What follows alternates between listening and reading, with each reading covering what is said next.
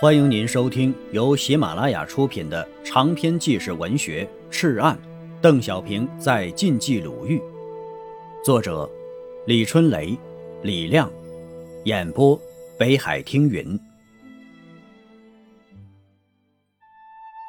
第五章，红五月，第九节，阴历十月初八，是青塔村村民第一次选举村长的日子。这一大早啊，散落在方圆十五里的山窝窝里的村民们都来了，选票发下来了，竟是一颗颗红金豆，豆选。一九四二年前，边区农村干部的成分结构为地主百分之十一，富农百分之二十三，中农百分之四十五，贫农百分之二十一。不少村庄仍然是旧势力掌权，表面上拥护八路军。日本人一来呀，则组织维持会，带领村民向日本兵磕头，送米、送面、送女人。五月之后，边区政府决心改组村级政权。几天前呢，村丁吴小毛就骑着驴挨门挨户的通知了：青塔村下属二十一个自然村，东村、西村、老垛个脑、麻地角、严克朗、柳树溪、小窑。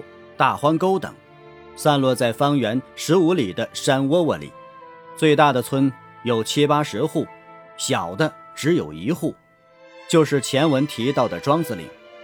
这一天呢，天刚亮，山道上就有人影了，豆儿一样。虽然通知说十八岁以上才能投票，但谁不想看看热闹呢？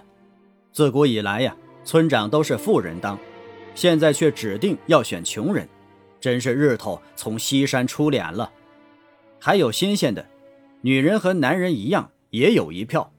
哎，咱这山沟里，女人除了在厕所里是人外，到哪儿啊都不算人呢。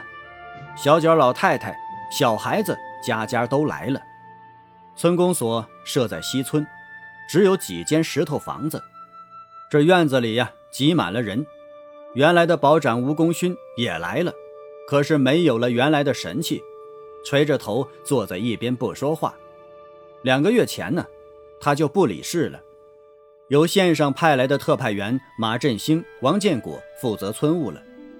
院子里地方小，几百人全塞满了，像一碗拥挤的豆子。喂，马振兴看见人不少了，就冲大家喊道：“今天选村长，十八岁以上有选举权。”十八岁以下退出会场。听得出啊，他是南方人，脸上一道疤，明灿灿的，腰里还有一把枪，挺吓人的。前一段啊，就是这把枪，在东河滩毙了王胖子。五月扫荡时啊，王胖子给日本人带路。王建国开始一个个点名。这个小年轻人呢，说话清清楚楚的，是大城市里来的吧？郭思贤，哎，李恩树来了。王和顺有一个。王和顺家的脚小，我替了。王和顺呢，又回答说道：“有病的可以请人替，女人家也可以让男人替的。”点完名后啊，王建国冲大伙宣布：“有选举权的四百九十八人。”让人代理的十六人，神经病的、讨饭外出的一百六十人不算数，实到人数三百一十三人，有效票数为三百二十九票。接着呀，主持人马振兴高喊道：“为了选举公平，让吴功勋、吴小毛、武立功三个人当检票员，行不行啊？”吴功勋呢是原村长。吴小毛呢是村丁，只有武立功啊，大家不认识。三个检票人站起来，冲大家点点头。大家知道了，这武立功啊是个光棍汉，东村人。其实啊，他是本村的第一个秘密党员，只是大家都不知道。中中中中！众人喊道。这时啊，选票出场了。所谓的票啊。就是一碗红金豆，山民们惊了，瞪着眼睛看着这些豆们，想象不出这豆们与村长的关系。下面宣布候选人，共三个：武上银，东村人；武安吉，东村人；刘树才，小岩村人。大家更惊奇了，怎么会是他们呀？一个个土土的、黑黑的，没有一点官样子。选举开始了，三个人面壁而战，身后放着一条大板凳，板凳上放着三个粗瓷碗。马振兴指挥着大家排队，由王建国向每个人发一个或两个豆，然后从三个候选人后面走过，选谁呀，就把豆放在谁身后的碗里。吴立功、吴功勋、吴小毛站在一旁，瞪大着眼睛，一人盯一个碗。众人慢慢的走着，有的把豆直接放在了某一个碗里，有的手在每个碗都伸一下，装作放豆的样子。小豆豆们欢快的跳动着，碰撞着，叮叮的响着。当最后一个人走过的时候，豆豆们也停了下来。吴立功、吴功勋、吴小毛当着大家的面开始数豆。一会儿啊，马振兴宣布。一共发豆三百二十九粒，收到三百二十六粒。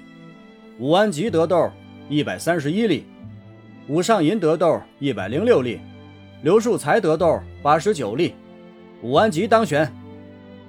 这满院子的目光都盯着武安吉。二十九岁的武安吉是村里粮房的称量工，也是个光棍汉。平时啊不爱说话，总爱抽烟，因为没有钱呢。